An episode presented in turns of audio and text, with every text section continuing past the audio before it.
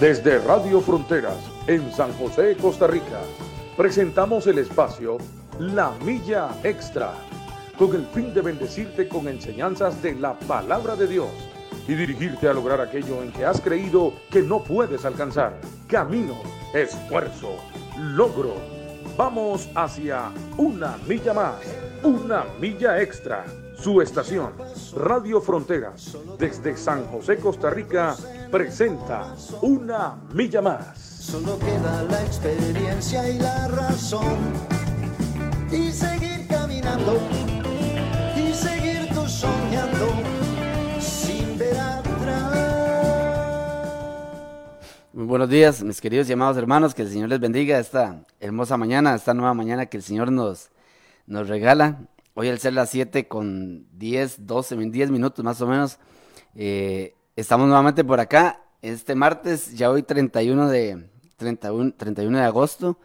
Eh, gracias al Señor, eso siempre se los digo, gracias al Señor porque nos permite estar por aquí nuevamente compartiendo con ustedes en este programa, su programa La Milla Extra. Recuerde darle compartir, recuerde eh, pasar el link, el enlace a, las, a, las a, sus familiares, a sus contactos, ahí, dale en el, en el botón, ahora sencillo, dale en el botón un clic y usted ya comparte la transmisión para que todos sus contactos puedan ver el programa, para que todos sus contactos puedan ver la, escuchar la transmisión y poder recibir el mensaje de nuestro Señor. Hoy, un día más, nueva misericordia que nos regala el Señor, muy agradecido con el Señor por habernos dado la oportunidad de estar aquí. Un día bastante eh, frío, bien rico, bien fresco. Como todos los días que hace el Señor son lindos y perfectos. Unos fríos y otros calientes, pero todos son perfectos y lindos. Y hay que gozarnos y también disfrutar cada uno de los diferentes días que nos da el Señor aquí en, esta tierra hermosa, en Costa Rica, desde San José, Costa Rica, que transmitimos para todo el mundo. Para todo el mundo estamos transmitiendo. Y hoy estamos por acá nuevamente compartiendo con ustedes la palabra del Señor y está mi hermano, eh, mi amigo y pastor eh, Randall Gamboa Guillén. Buenos días Andrés, ¿cómo le va? Una, Bien, bu bien. Buenos días Andrés, este, muy contento de estar aquí otra vez tocando el tema de Romanos capítulo 7, ¿verdad? Este, usted le puso la semana pasada, yo solo no puedo, ¿verdad? Pero nosotros estamos viendo el tema del pecado que mora en nosotros a partir de Romanos capítulo 7, Ujú. verso 7. Entonces, saludamos a todos los hermanos que están, eh, bueno, conectados con la, con la emisora eh, con Fronteras, ¿verdad? Eh, Frontier Radio. Y también saludamos a todos los hermanos que este, están, que escriben, que saludan, que comentan, que preguntan. A ustedes les saludamos desde esta mañana aquí desde San Sebastián, en San José, Costa Rica, Andrés. Amén, amén. Así es. Y damos gloria a Dios porque, eh, bueno, este tema que estamos tocando se las trae, como dicen, ¿verdad, Randall? Se las Sí. trae este tema porque es un tema, bueno, también saludamos a, a William, a Wiwi Obando Chacón, que está aquí siempre en los controles desde bien temprano, ayudándonos con toda la parte del soporte técnico y que nos tiene cafecito caliente también aquí en las mañanas, ¿verdad, Randita? Y vamos a, a- a darle un agradecimiento también a todos los que ayudan y aportan para la radio, porque también, si no fuera por ustedes, eh, muchas cosas no se podrían hacer. Damos la gloria a Dios por todos los hermanos que son fieles y que apoyan eh, estos proyectos que Dios pone en el corazón de, de nuestros pastores para que, para que podamos transmitir y predicar el Evangelio de nuestro Señor Jesucristo. Esa es la misión de, esa es la misión de nuestra iglesia, esa es la misión de la iglesia del Señor, de la iglesia de, de aquí de San Sebastián, que se transmita el Evangelio de Cristo a todo lugar, a toda lengua y a toda, a toda nación. Así es. Este tema de Romanos 7, Randall, es un tema como, como le decía, que se las, que se las trae, ¿verdad? Es un tema bastante, eh, bastante fuerte, ¿verdad? Bastante, a veces complicado también para la gente, pero que queremos que nos quede muy claro, este, eh, muchos puntos que Pablo quiere hacerle ver en esta carta a los, a los romanos, en esta carta a los romanos, en la cual, en la cual vemos un, este, una dependencia, Randall, una dependencia total de Cristo, ¿verdad?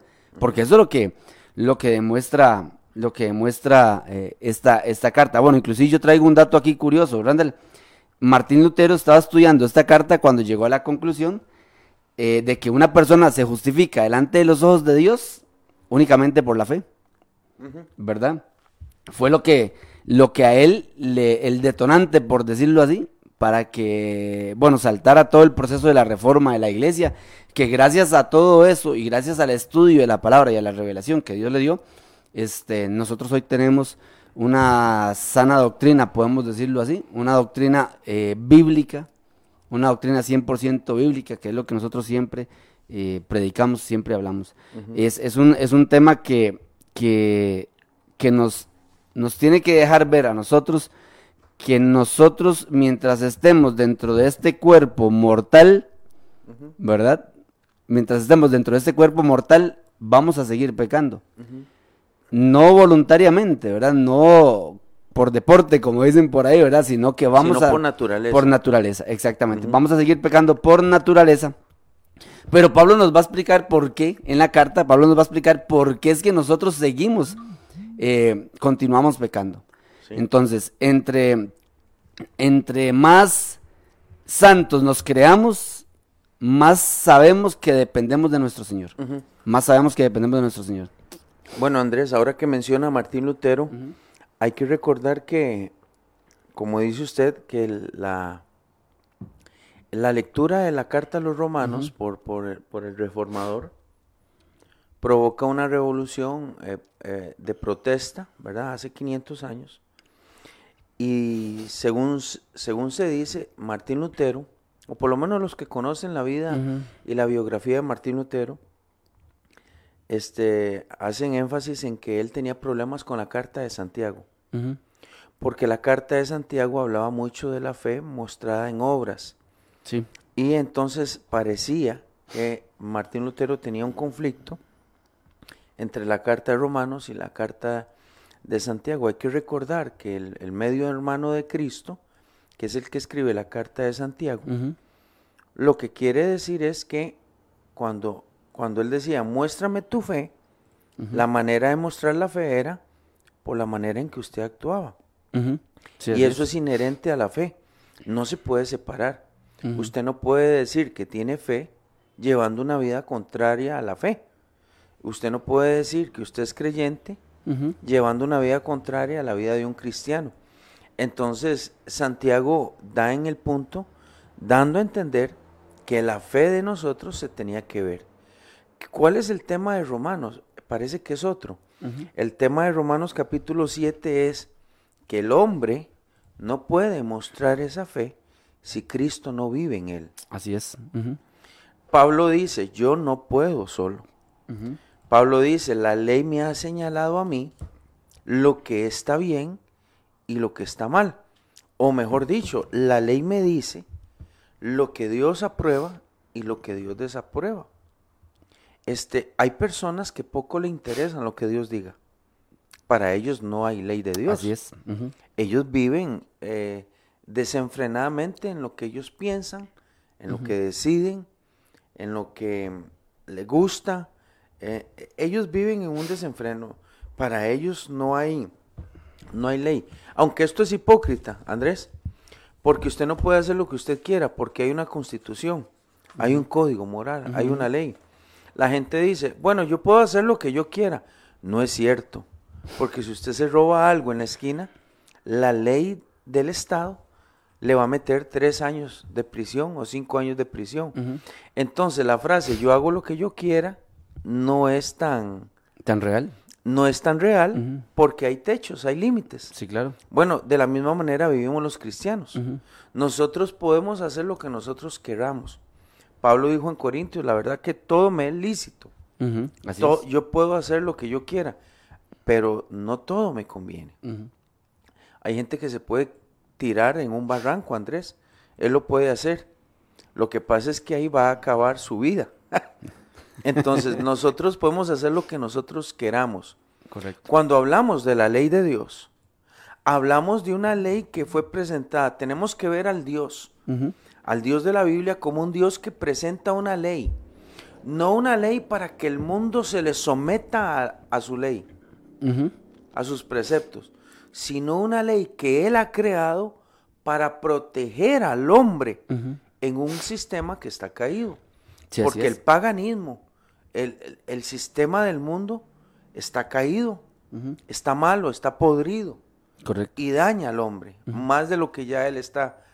Entonces, cuando nosotros tenemos una ley donde dice, no matarás, no cometerás adulterio, no dirás falso testimonio, o dice, no codiciarás la mujer de tu prójimo, guardarás el reposo. Eh, Esa ley no es una ley soberbia, el Dios que nos creó, es una ley que tiene que ver con nosotros.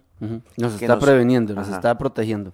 Vámonos al Nuevo Testamento con la carta a los romanos. Andrés, ¿qué pasa cuando Pablo empieza a entender esto desde, la, desde su conversión? Pablo es un hombre que se convierte camino a Damasco. Ajá. La revelación del Espíritu viene sobre él, o Cristo viene sobre él, habla cara a cara con él. Por eso Pablo dice que Jesús se le apareció a él como un abortivo y lo hace apóstol a través de los años. Hay un, bueno, como siempre nos ha enseñado William, dice, Pablo llamado a ser apóstol, pero ya después, creo que es en Gálatas donde dice, Pablo, apóstol, Apóstol de de Jesucristo, no por hombres, ni llamado de hombres, sino por Dios. Entonces, Pablo empieza a descifrar qué significa la nueva conversión del cristiano y del creyente y qué hace con su naturaleza vieja. Sí, ¿cómo, cómo vivir con las dos naturalezas? ¿Cómo vivo? ¿Cómo vivo con las dos naturalezas? Pablo es un maestro. Y que, y que va a terminar y va a tener esas dos naturalezas hasta el día en que el Señor venga por nosotros o hasta el día en que nos vayamos a su presencia. Entonces Pablo escribe la carta a los romanos, bueno, y escribe también la carta a Gálatas, que tiene que ver con la ley y la gracia. Y él trata de explicarle al creyente cómo debe vivir el creyente delante de Dios y cómo debe hacer con su pecado que está allá adentro. Porque cuando nosotros decimos que nosotros venimos a Cristo, ya nosotros no hay, no hay pecado en nosotros, ya fuimos limpios. No, Andrés, no, Andrés, nosotros fuimos limpios del pecado que, que daba muerte, que condenaba, que sentenciaba. Sí, amén, así es. Pero no- a nosotros no nos sacaron de este mundo en una burbuja para andar flotando en, la- en- en- en la- en las esferas celestiales ni fuimos sacados por Cristo para llevarnos al reino de los cielos y ver cómo todo el mundo aquí le cuesta. No, no, no. Nosotros fuimos rescatados de nuestra pasada y vana manera de vivir. Pablo empieza a entender eso y Pablo empieza a tener un conflicto con el Pablo de adentro y con el Dios que lo ha salvado. Ese conflicto se le llama una batalla espiritual una guerra espiritual, donde Pablo dice, si yo lo hago sin Cristo, estoy perdido, estoy muerto. Pero si lo hago con Cristo, voy a poder dominar este Pablo de pecado que llevo adentro. Por eso la expresión en Romanos, miserable de mí. Sí. No es que él vivía pecando, ¿verdad? Y nosotros este, conocemos, este, Andrés, eh, no solo la reforma, sino también cómo surgieron los movimientos de santidad en el siglo XVIII, en el siglo X, siglo, bueno, desde el siglo XVI, siglo XVII, siglo XVIII, los movimientos de santidad parten al hombre en dos.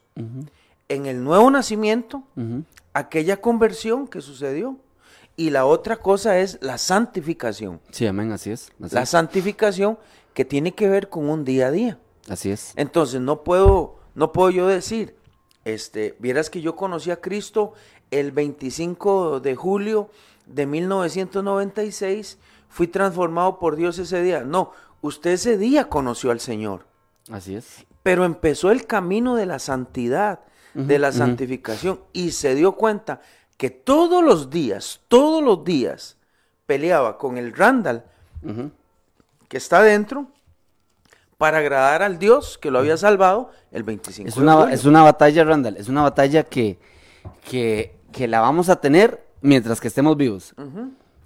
Y que, y que no la vamos a ganar porque ya alguien la ganó por nosotros. Sí, hay una victoria Eh, segura. eh, amén. Hay una victoria segura que ya alguien la ganó. Nosotros no la vamos a ganar, pero tenemos que luchar. Tenemos que luchar, no para alcanzar la salvación, Amén, amén. sino amén, para así es. mantenernos de pie Para delante mant- de Dios. Exactamente, para mantenernos de pie. Hay muchas frases como cuando Pablo le dice a Timoteo, eh, Timoteo, te exhorto, te pido, te demando, este, que sigas adelante en la obra del Señor. Y le dice una frase muy linda, dice, echa mano de la vida eterna. Cuando Pablo le dice a, Timo- a Timoteo, echa mano de la vida eterna es, escoja, Ujú. escoja todos los días vivir delante de Dios Así es, así es. en santidad. Inclusive Pablo, bueno, Pablo hace varias preguntas, ¿verdad? Antes del capítulo 7, ¿pecaremos porque no estamos bajo la ley, sino bajo la gracia? Dice, en ninguna manera. O sea, Pablo dice, no, tampoco es así. O sea, no es que vamos a andar pecando porque ya estamos bajo la gracia. No, tampoco hay ¿El Romanos tampoco- 7 qué es Tampoco es así. Romanos 6, 6, 15 dice. A Romanos 6.15. Sí, dice, ¿qué pues? ¿Pecaremos porque estamos bajo la ley, sino bajo la gracia? En ninguna manera. También dice en el 6.1, dice, ¿qué pues diremos? ¿Perseveraremos en el pecado para que la gracia abunde? Pablo antes de hablar de, de- del pecado en el capítulo 7, hace estas, estas preguntas, le hace estas preguntas a los romanos para que ellos no se equivoquen, para que no se equivoquen en lo que es vivir bajo la gracia. Ajá. En lo que es vivir bajo sí, la sí, gracia. O sea, en abusarse de la en, gracia. abus- en abusarse de la gracia. Porque la gente cree, porque hasta he escuchado de una doctrina que le llaman salvo, siempre salvo, ¿verdad? Que, que hay gente que vive como le da la gana y cree que porque ya aceptó a Cristo en su corazón, ya tiene una salvación que, que- que aplica este eh, versículo. que aplica exactamente. Porque vea lo que dice aquí. Entonces, ¿qué? Vamos a pecar porque ya no estamos sujetos a la ley, sino que estamos sujetos a la bondad de Dios. Y Pablo dice, claro que no. Ustedes saben muy bien que los que se entregan como esclavos a un amo para obedecerlo, son esclavos de ese amo a quien obedecen. Y esto es así, tanto si obedecen al pecado, lo cual lleva a la muerte, como si obedecen a Dios para vivir por justicia. Vea lo que usted está diciendo. Este tipo de grupos que dicen que salvo siempre salvo, SSS, ¿verdad? O ya estoy bajo la gracia, yo ya me salvé, mi cuerpo es el que peca, pero mi espíritu es de Dios, están equivocados. Están equivocados. Porque Pablo dice, el que vive desenfrenadamente al pecado es un esclavo del pecado. O sea, él tiene un amo. Sí. ¿Cuál es el amo? Satanás. Satanás, ajá. El, reino de las tinieblas. Entonces, él no es salvo. No es salvo. Él no es salvo. Él es un esclavo del pecado. Pero si el esclavo obedece a Cristo, él es un esclavo de Cristo. Entonces ya no tiene muerte, sino que ha echado mano de la vida eterna. Porque los que hemos muerto al pecado, escribe también en el 6.2, porque los que hemos muerto al pecado, ¿cómo viviremos aún en él?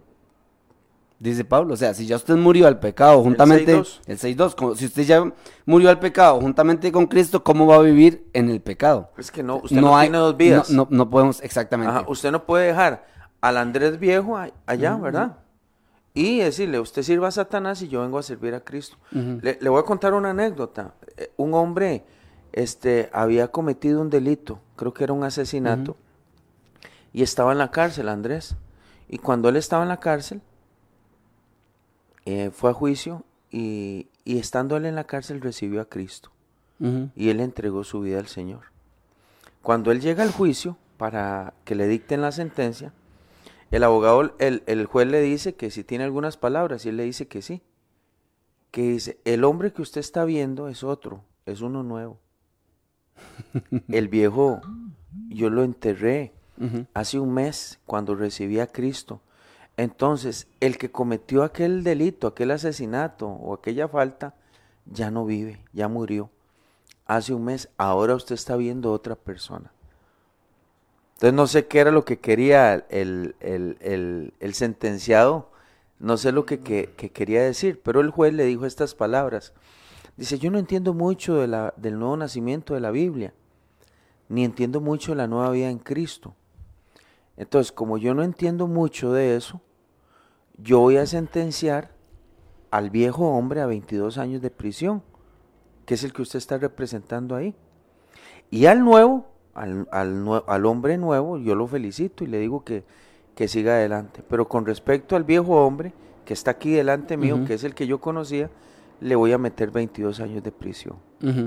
¿Ve? Yo no puedo dividirme. No, no, no. Yo no puedo entregarle mi vida a Satanás allá, a mi cuerpo, ¿verdad?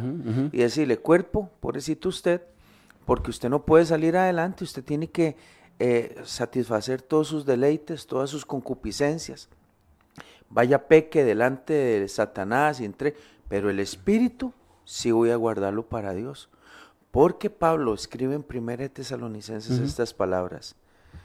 Todo vuestro ser, espíritu, alma, y cuerpo, sean guardados irreprensiblemente hasta la venida de nuestro Señor y Salvador Jesucristo. Amén, así es. Eso quiere decir, Andrés, que tenemos una tarea de guardar todo nuestro ser delante de Dios. Amén, amén, así es, así es.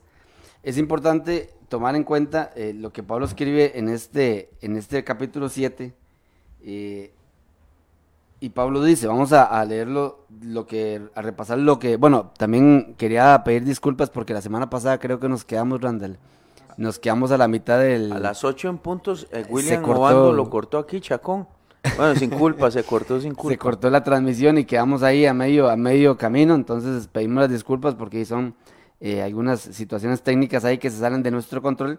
Pero vamos a, voy a retomar estos versículos que decía Pablo en el capítulo 7, versículo 7, dice, ¿Qué diremos pues? Dice, la ley es pecado en ninguna manera, dice Pablo. Pero yo no conocí el pecado sino por la ley. Yo no conocí el pecado sino por la ley. Porque tampoco conociera la codicia si la ley no dijera, no codiciarás. Dice el verso 8, mas el pecado, tomando ocasión por el mandamiento, o sea, aprovechándose de que ya existía un mandamiento, produjo en mí, dice Pablo, produjo en él toda codicia, dice. Porque sin la ley el pecado está muerto, porque, porque no nos lo están señalando. Porque si la ley, sin la ley el pecado no está muerto porque no nos lo están señalando. O sea, no hay nada que nos diga, eso está malo. No. Entonces él lo, pudo haber hecho. Donde no hay una ley, no hay nada malo. Donde, donde no hay un rótulo que diga que es prohibido, usted lo hace. Exacto. Si, si, usted va en carro y no ve la raya amarilla pintada en el cordón de caño o en el cordón de caño, usted no se parquea. No, exactamente. Porque no, no hay nada que se lo esté marcando. Cuando hay una ley, ya las cosas son diferentes. ¿Se acuerda cuando usted era pequeñito? Los chiquitos eran los hijos de nosotros y tocaban algo y ya habían oído que eso no se tocaba. Andrés, ¿se acuerda cuando lo tocaban y con la mano derecha lo estaban tocando y con la cabeza volvían a ver al papá? ¿Se acuerda que claro, los hijos de nosotros, ¿por qué hacen eso?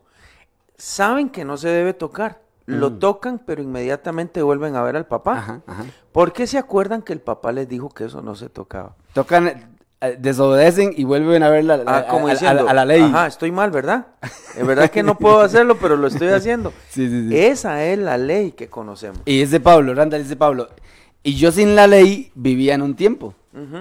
Pero venido el mandamiento, el pecado revivió, dice, y yo morí. Ajá. Porque él se dio cuenta de lo miserable que era él, ¿verdad? del problema que él tenía que el pecado seguía en él, porque la ley se lo hacía ver constantemente. Sí, la ley le dijo, Pablo, esto es malo. Exactamente. Y el pecado tomó ocasión para decirle a Pablo, de ahí si es malo, hágalo. Sí, porque él dice, la ley le dijo, no codiciarás, entonces la ley produjo en él codiciar. Sí. Porque ya era prohibido, porque ya estaba prohibido. Entonces nosotros, dice Pablo, yo sin la ley, y yo sin la ley vivía en un tiempo, pero venido el mandamiento, el pecado revivió y yo morí. Dice el verso, el verso 10, y hallé que el mismo mandamiento que era para vida, porque Pablo entendía que la, que la ley era para darnos una protección, por decirlo de esta manera, era para cuidarnos, dice, y, y hallé que el mismo mandamiento que era para vida, a mí me resultó para muerte. ¿Por qué? Porque no podía. Porque no podía. No podía cumplir la ley de Dios. Así es, así es, así es. Andrés, eh, acuérdese lo que mencionamos la semana pasada. Dios le da un huerto al hombre, grandísimo. Y le dice, de todo lo que usted está viendo, de todo lo que usted está viendo, coma. Excepto uno. ¿Cuál tocaron? El uno, Andrés. Eso es como cuando en una casa le dicen, vea, ustedes pueden andar por toda la casa, una casa grande, jueguen escondido, pero este cuarto, nadie entre a este cuarto porque este, este es prohibido entrar a este cuarto. ¿Qué hacen los chiquillos? Que abran ese cuarto. Yo quiero ver, eh, oiga, busquemos la llave. oiga, y tienen la casa grande. Sí, correcto. Entonces, la ley nos señala a nosotros lo que está mal, pero a la vez lo que vive en mí me invita a hacer lo que está mal. La ley, la ley Randall no salva ni, ni santifica. No, no, no, No. no. salva ni santifica. Y ella nos manda lo que debemos hacer, nos manda lo que debemos hacer, pero no nos ayuda a hacer lo que nos manda. Porque no nos está ayudando. Nos dice qué tenemos que hacer, pero no le ayuda a usted a hacer eso que le está diciendo. Es que, es que, usted Andrés, tiene la, que hacer. la ley es como, como una primera parte. Acor- acordémonos que la ley no salva porque no puede justificar al hombre. La ley tiene un es, dedo es. índice que señala a alguien que sí nos puede ayudar a cumplir la ley de Exactamente. Dios. Y esa ley estaba señalando a Cristo, estaba señalando a Jesús. Por eso es que nosotros en la ley no podemos. Imagínense que los, los judíos tenían más de 600 mandamientos desprendidos de la ley mayor y la ley de letra chica, de letra pequeña. Para los hebreos, cumplir la ley de Dios era casi imposible. Aún ni los fariseos que vivían como una manera de ascetismo delante de Dios, entregados a Dios, la cumplían porque Jesús vino y se lo señaló. Le dijo a ellos que estaban mal. Entonces, nadie puede cumplir la ley. No. Ahora, la ley, la ley no aplica para los que viven bajo Cristo. Ya la ley no opera. Le repito, hay un código penal en, en, esta, en este país. El código penal tiene que ver con los que infringen la ley. Amén. Así es. Entonces, el código penal aplica a los que andan haciendo maldad, no a usted ni a mí, Ujú, ujú. porque nosotros caminamos en obediencia delante de la sociedad delante. El día que nosotros hagamos algo indebido, Nos aplica todo ese el código. código penal va a aplicarnos a nosotros. Sí, amén. Bueno, Romanos 10.4 dice, porque el fin de la ley, lo habíamos mencionado la semana pasada, porque el fin de la ley es Cristo, Sí, para justicia a todo aquel que cree. eso es. O sea, el objetivo de la ley era señalarnos y llevarnos, Era hasta, llevarnos. Nuestros, hasta nuestro Señor Jesucristo. Ah, O sea, darnos cuenta de que somos pecadores, que lo seguiremos siendo, pero que hay una salida. O sea, que ya alguien hizo el trabajo por nosotros para poder vencer o para poder vencer el pecado que mora en, en nosotros. Aunque vayamos a tener una batalla, aunque vayamos a tener una batalla constantemente, todos, todos los días, todos los días y constante, eh, hay alguien que ya venció esa batalla, que ya la ganó. Hay alguien que ya la ganó. Sí que. ajá. Por eso es que nosotros no tenemos que tratar eh, de pelear solos esta batalla. Ajá. No tenemos que tratar de, de luchar solos. Porque Pablo se da cuenta de que por más que él se quisiera santificar a través de la ley, la ley nunca lo iba a salvar. Ese, ese versículo que usted está mencionando, Gálatas 3, ¿verdad? No, Roma- eh, Romanos 10.4. Romanos Ok, 10.4. Voy a leerle Gálatas capítulo 3 a los hermanos. Vea lo que dice Gálatas capítulo 3, verso 19. Se lo voy a leer en una versión muy sencilla, ¿verdad? Espero que no se asusten. Gálatas capítulo 3, verso 19 dice, entonces, ¿para qué sirve la ley? Pues después de hacerle su promesa a Abraham, Dios nos dio la ley para mostrarnos lo que estábamos haciendo mal. Verso 19. Pero esa ley serviría solo hasta que viniera el descendiente de Abraham, a quien Dios le hizo la promesa. Dios le dio la ley a Moisés por medio de los ángeles, para que él nos la diera a nosotros. Pero, verso 20, pero cuando Dios le hizo la promesa a Abraham, no usó mensajeros, sino que se la hizo personalmente. Versículo 21. Esto significa que la ley esté en contra de las promesas de Dios. De ninguna manera.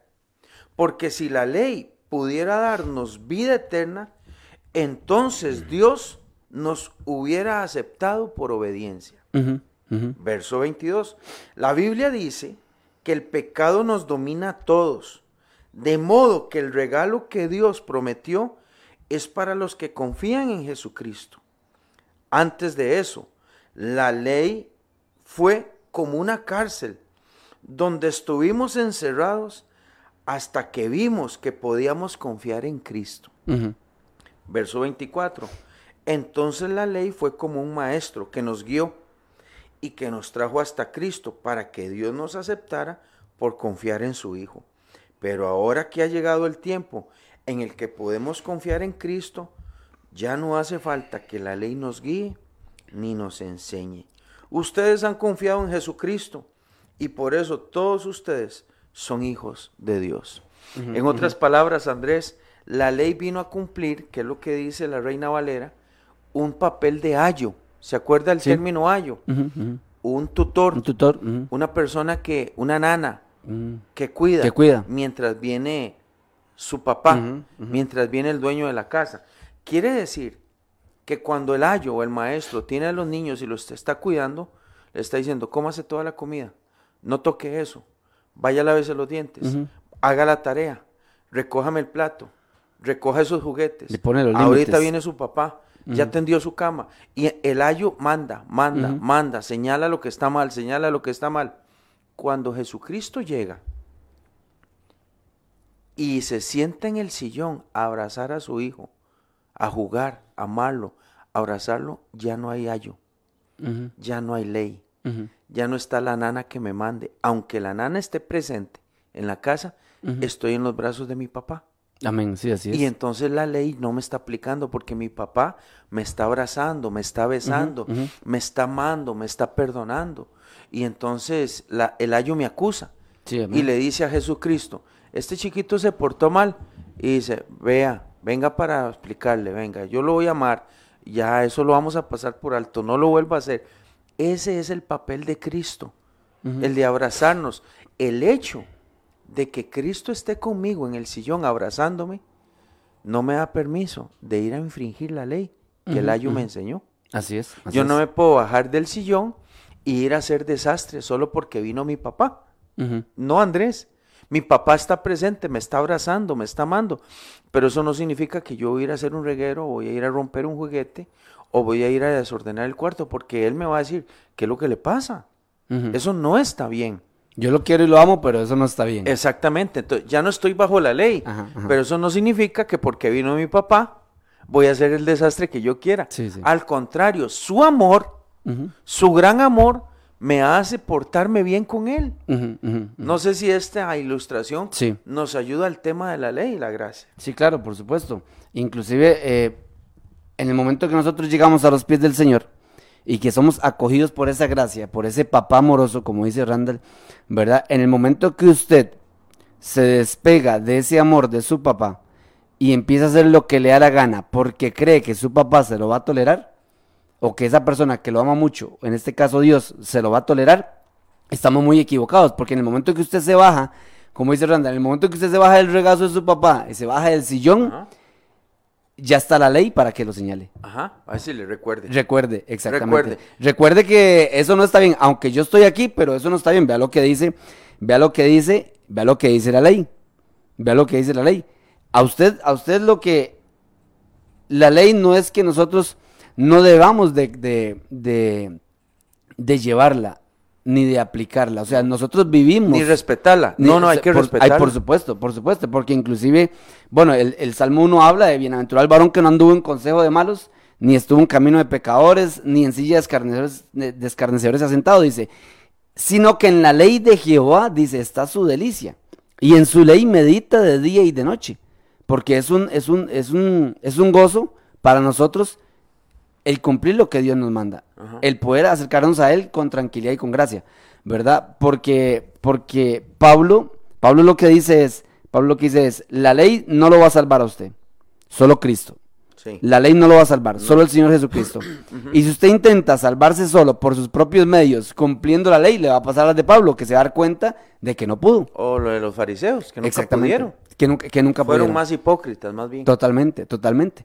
Entonces, encontramos en nosotros, Pablo decía, y yo sin la ley vivía en otro tiempo, en un tiempo, dice, en un tiempo, pero venido el mandamiento, el pecado revivió y yo morí. Sí, que tira con la tentación, ¿verdad? Por supuesto. Y el deseo propio de uno, ¿verdad? Porque Pablo, Pablo habla, Pablo habla, dice, y yo sin la ley vivía en un tiempo, pero venido el mandamiento, el pecado revivió y yo morí. O sea, Pablo se llegó a dar cuenta de que él no podía cumplir la ley en su totalidad.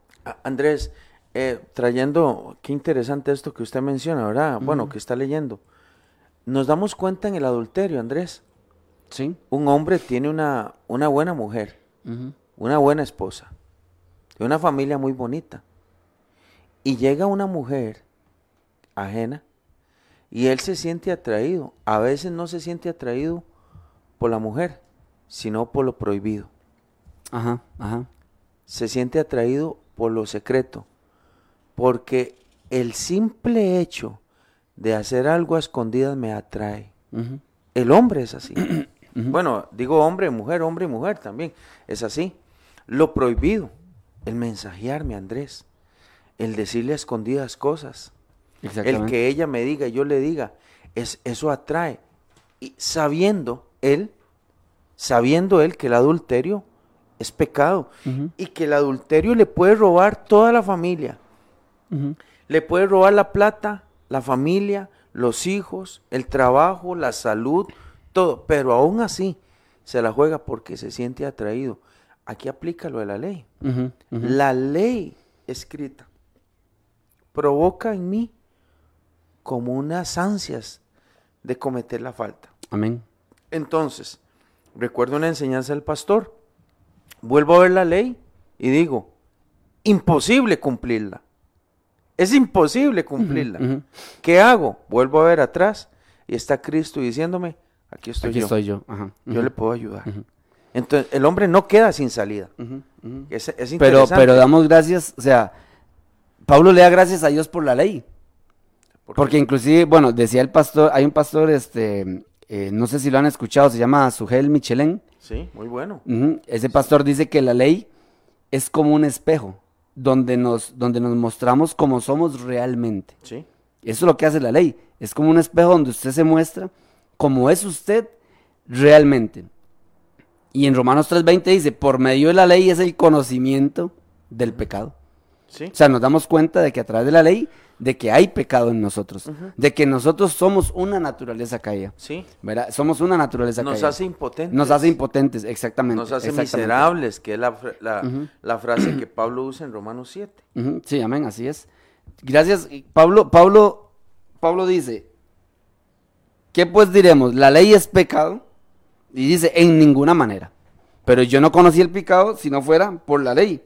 Es lo que dice, es lo que dice el, el apóstol. Vamos a seguir aquí con el versículo, con el versículo 10 que dice, y hallé que el mismo mandamiento que era para vida, a mí me resultó, a mí me resultó para muerte. O sea que lo que a Pablo le estaba señalando, lo malo que hacía, a él le resultó para muerte porque halló en él que él no podía cumplir lo que, lo que Dios le estaba pidiendo. Porque el pecado, dice el 11, porque el pecado, tomando ocasión por el mandamiento, me engañó. Y por él me mató. Porque el pecado, tomando ocasión por el mandamiento, entonces produjo un, en él un deseo de hacerlo. O sea, le produjo en él un deseo de pecar. Que esa es la, la naturaleza de nosotros. Andrés, Correcto, correcto. Que lo prohibido nos llama la atención. Porque el versículo 12 dice, en resumen, la ley en sí misma es santa, el mandamiento es santo, justo y bueno. Sí, amén. La ley no es mala. No, no es mala. La ley no es mala. Lo malo es que cuando yo oigo o leo de la ley. ¿qué es lo que provoca en mi naturaleza? Porque la ley de Dios no es mala. De, de hecho, que el salmista decía que la ley de Jehová es perfecta. El mandamiento del Señor es puro, es santo, que convierte el alma. Entonces, la ley no es mala. De hecho, que el cumplimiento de la mayoría de los mandamientos de Dios en el Antiguo Testamento provocó una bendición muy grande para la nación de Israel. Claro. En muchas cosas, Andrés. En muchas cosas. Pero la ley es insuficiente. No la ley tiene- es santa, pero no santifica. No es, e- e- es- exactamente. Eh, y lo mencionamos la vez pasada. Yo puedo guardar la ley acerca de, de- de no robar, ¿verdad? Pero sí puedo codiciar con mi corazón. Entonces, externamente no cometo robo, pero internamente Y lo que le pasó al joven rico. Ajá. Lo que le pasó al joven rico. Entonces, que él que- había guardado, él había guardado toda la ley. Sí, pero había un problema. había un problema dentro de su Y corazón. así nos pasa a todos, Andrés. Tenemos un problema adentro. Por eso es que aparece Jesucristo.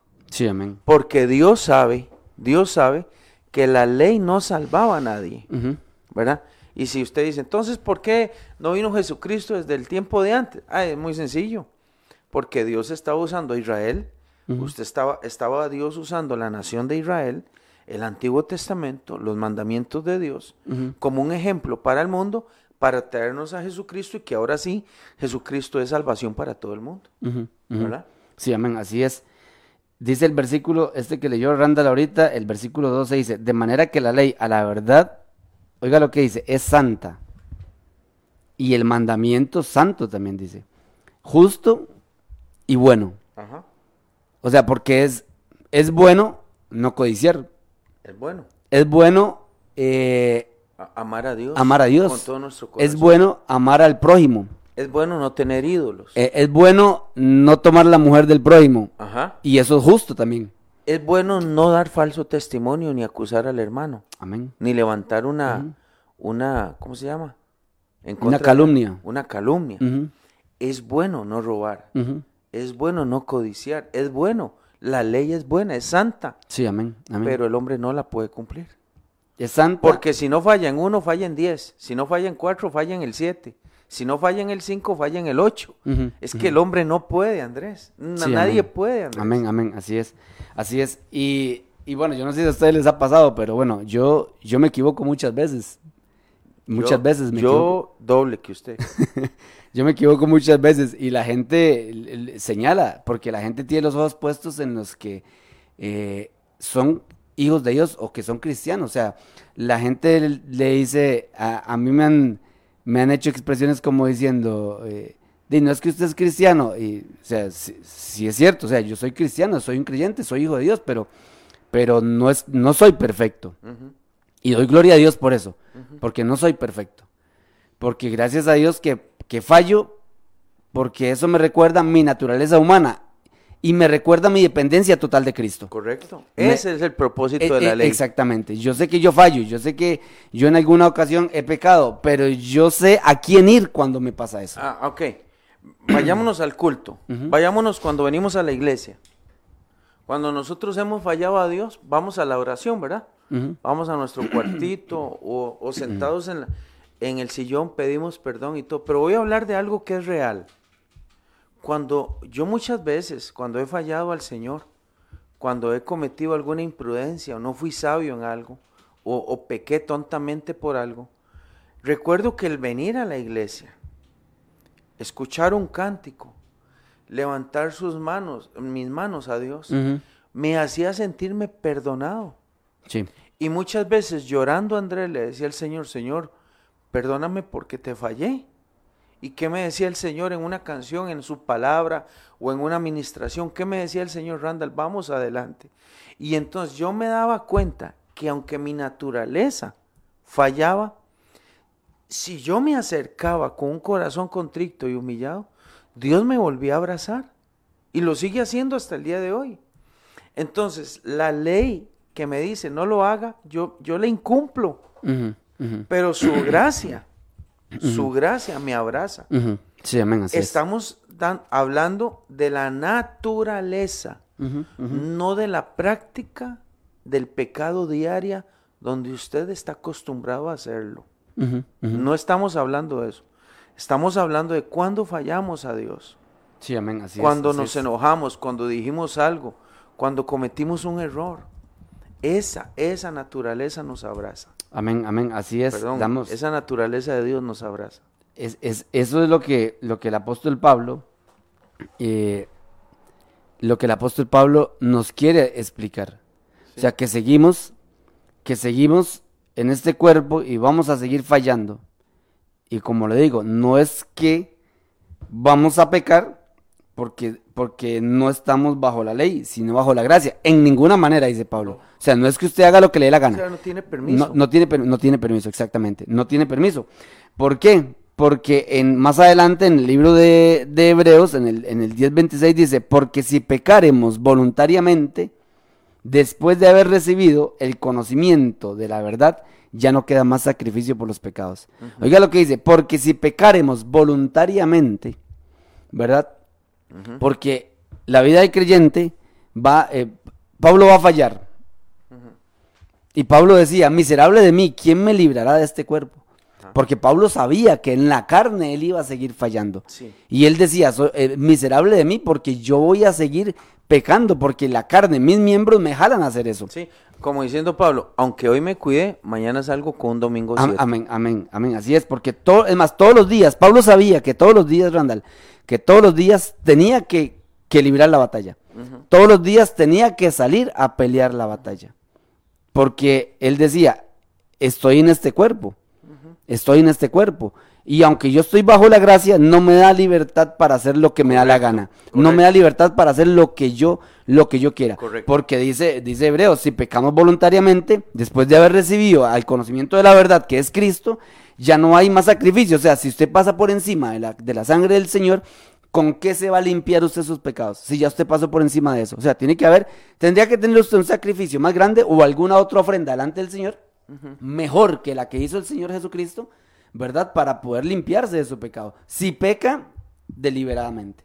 deliberadamente o con propósito, ¿verdad? O planeado, ¿verdad? Correcto. No, no, no es lo mismo una caída de pecado donde usted la planeó hace como tres días para ir a tal lugar a cierta hora, hacer una maldad o hacer un pecado, que un resbalón de alguien que no esperaba decir o hacer algo que en la mañana se levantó y nunca pensó hacerlo. Eso es, no- eso es diferente, ¿verdad? Eso es distinto. Sí, amén. La, la otra cosa es también, Andrés, que el cristiano no puede decir eh, fácilmente, bueno, ya que están hablando del pecado, yo por eso descanso en la gracia de Dios. No, acuérdese que también Pablo escribe esta, esta- estas palabras, dice, hijo, esfuérzate en la gracia que te ha sido dada. Y dice en la gracia, Sí. no en la ley, ¿verdad? No, dice, esfuérzate en la gracia. ¿Tengo un regalo de Dios? Sí, ya lo tengo. ¿Tengo la salvación de Dios? Sí, ya la te- ¿Tengo un nuevo nacimiento? Sí. ¿Tengo una nueva vida en Cristo? Sí. Entonces me voy a esforzar para cuidar eso. No significa que yo voy a provocar con mi buena conducta o con mis buenas acciones, voy a generar la salvación de Dios. No, no, no, Andrés. La salvación de Dios es un regalo. Pero ese regalo lo voy a, meter bien en mi bolsa. No voy a permitir que nadie lo toque, ni lo manche, ni me lo quite, cuidándolo yo. Amén. Entonces, la no, mejor- la mejor- no es que yo me salvo portándome bien. No, no, no, no. No, no. Yo no me salvo portándome bien. Pero debe- debemos hacerlo. Pero- Siendo pero- hijos de Dios, debemos de, Bueno, de- debemos de hacerlo. La escritura dice, cuidad vuestra salvación con temor y temblor. Entonces yo tengo que cuidar mi salvación, cuidarla, no, no generarla ni provocarla. Tengo que cuidarla con temor delante de Dios. Sí, porque no podemos, no podemos, o sea, no podemos generar a nosotros. Ya no, fue dada, somos ya tan- fue dada. menos. De hecho, que si yo creo que yo me puedo salvar, Cristo no sirve. Porque vuelvo al tema de la ley. Entonces yo voy a cumplir la ley para salvarme. Entonces, no opera entonces el, el sacrificio de Cristo. Cristo lo hizo todo, pero ya que lo hizo todo, me comporto como un discípulo. Acuérdese aquellas, aquello que dice, una frase que anda por ahí que dice, yo no es, o sea, la salvación, o sea, yo no me porto bien para salvarme, no, sino que por haber sido salvado, lo que genera en mí es una, es un, es una buena vida delante de Dios, una Sí, buena, está- está- está- una fe llena de obras, es exactamente, exactamente. unas exactamente. obras que provocan mi fe, no unas obras que van a provocar mi salvación. salvación, No, amén. es Así al es. revés. Así es, así es. Y el mejor ejemplo de eso, Randall, de que nosotros no nos salvamos por obras, es el ladrón en la cruz. El ladrón en la cruz. Yo siempre le digo a, a las personas, le, le digo este ejemplo, le digo, le digo, ¿qué pasa con el ladrón en la cruz? Que, que no diezmó, no ofrendó tal vez. Sí, nunca se aprendió una canción. Nunca se aprendió una canción. No, no. nunca adoró en no, Jerusalén. exactamente. ¿Quién sabe cu- a cuántas personas le robó? Y vea el regalo por gracia que está mejor explicado ahí, que Cristo lo salvó en ese Ese momento, mismo día. en su lecho de muerte, ese mismo día, solo por el hecho de haberlo reconocido Reconocido. como el Salvador. Sí, Solo por el hecho de haberlo reconocido. No es que, no es que ahorita con lo que le estoy diciendo le estoy dando pie a que usted deje de hacer muchas cosas buenas ¿verdad? Porque usted dice, de todas maneras me voy a salvar por gracia. No, sí, pero muestre su fe por, con buenas obras. Sí. O sea, muestre su fe en Cristo por buenas obras. No para salvarse, como dice Randall, no para salvarse, porque las obras no van a salvar a nadie, sino para que la gente vea que en usted hay, una, hay un cambio. Claro. Que en usted vive Y Cristo. eso glorifica a Dios. Porque usted no va a hacer obras para usted poder llegar a ser merecedor de algo. No, porque no lo puede hacer. Porque el que tenía que hacer algo ya lo hizo. Lo que usted tiene que hacer es agarrarlo. Inclusive es un, es un regalo Sí. que Dios nos da a nosotros. O sea, tenemos que, que- que tener muy seguro, eh, estar muy atentos a esta parte de que nosotros lo que tenemos que hacer es solamente mirar a la cruz de Cristo, mirar a nuestro Señor. Dice por aquí tengo, bueno, saludamos a Ligia Rivera, a Beatriz Portugués que está por ahí conectada. Ya, ya se nos acabó el, el tiempo, Randall. Nuestra hermana Zenobia allá en Guadalajara, que Ajá. está viéndolo. Y también a Ligia. Ah, bueno, ya usted la saludó a Sí. Katia Artavia, a Norita, que también nos está Por aquí tengo al pastor David a través de la aplicación que dice buenos días, mis amados hermanos, Andrés y Randall. Eh, Grace Zárate también está eh, por aquí, mando un, un- un mensaje. Y bueno, el pastor David eh, por aquí aporta, dice, la ley es el ayo que nos lleva a Cristo. Lo que usted leía ahora en Gálatas 3.24, ya nos muestra la miseria en la que se encuentra nuestra carne. Ya es la letra que nos mata. Segunda Corintios 3.6 dice. Después también pone, la ley es el pecado que nos permite, la ley es el espejo que nos permite ver el pecado. ¿verdad? En 1 Juan 3.4 y dice, no podríamos predicar a Cristo sin hacer mención de la ley. Eso sí es muy importante también. Sí, la ley es importante. es importante. Yo no creo en la gente, en los cristianos que digan, no, ya la ley no, yo no la leo, no, no aplica. No, no, no. La ley nos enseña más bien a nosotros que necesitamos a Cristo. Exactamente, así es, así es. Y damos gracias a Dios, creo que, bueno, quedamos en el versículo... Ah, ok. A Carlita, allá en Alajuelita, Carlita Carla Barrantes, sí. Perfecto. Carla Fabiola. Ahí está conectada también. Bueno, bendiciones a todos los que están conectados y los que están a través de la, de la radio, que por ahí están siempre conectados. Bueno, don Beto y doña Dinia, que también siempre me dicen, ahí estamos conectados a través de, de la aplicación. Un saludo para ellos, que Dios los, los bendiga como siempre. Quedamos en el versículo 12, ¿verdad, Randall? Eh, el versículo 12. Sería- La próxima semana seguimos con el versículo 13, eh, que habla de también del, del- de la ley y del pecado, donde Pablo nos va mostrando. Seguimos eh, enseñando, eh, aprendiendo de la palabra del Señor. Léase usted todo el capítulo de Romanos 7 y, y usted se va a dar cuenta, si, no lo, si no lo comprende mucho, léalo varias veces, tenga su diccionario bíblico a la par, eh, busque algunas otras versiones, eso nos ayuda mucho a poder entender la palabra, la palabra del, del Señor. Y el próximo martes estaremos nuevamente por acá, Randall, ¿verdad? A las 7 de la mañana con café, ¿verdad, Andrés? Continuando con con, café. cafecito, como siempre. Continuando este, con el estudio de la palabra del Señor. que le pusimos a este tema, yo solo, yo solo no puedo.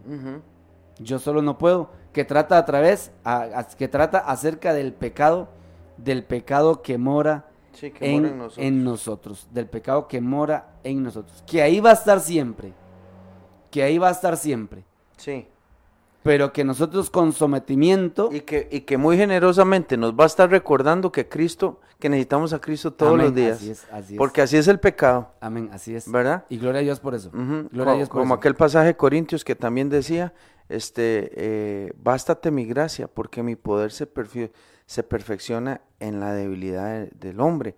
Eso quiere decir que cada vez que fallemos, el pecado nos va a decir, ve que necesita a Cristo, ve que necesita a Cristo, ve que necesita al Señor, ¿verdad? Sí, amén. Nos lo va a estar recordando. Así es, y gloria a Dios, gloria a Dios por eso. Y, y qué dicha que no nos tocó a nosotros ese, ese, ese, esa tarea de la redención y que la hizo nuestro Señor Jesucristo, el único que pudo haberlo hecho para poder salvarnos de, para poder darnos salvación, para poder darnos salvación. Recuerde estar siempre leyendo la palabra del Señor, recuerde estar siempre orando para que pueda usted dominar ese hombre, esa naturaleza pecaminosa que hay en usted, solo a través de la oración, la lectura de la palabra y el sometimiento a Dios es que podemos eh, cada día librar esa batalla, porque todos los días vamos a lucharla, Randall, ¿sí o no? Ujú. Todo el día vamos a lucharla.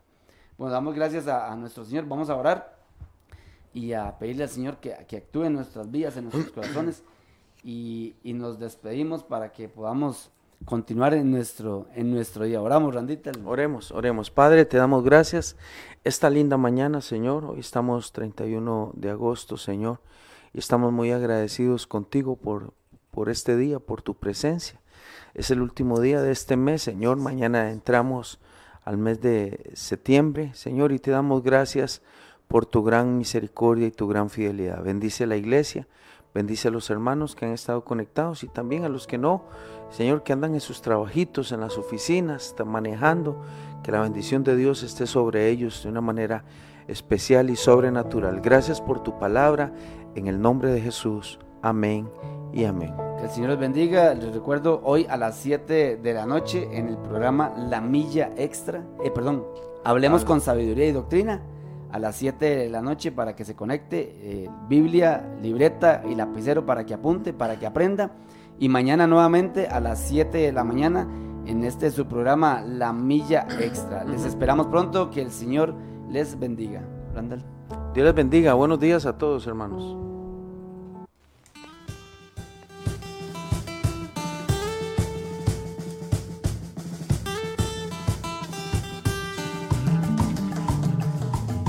Hemos presentado desde Radio Fronteras una milla extra. Hasta el próximo programa y que Dios les bendiga. Una milla extra. Radio Fronteras.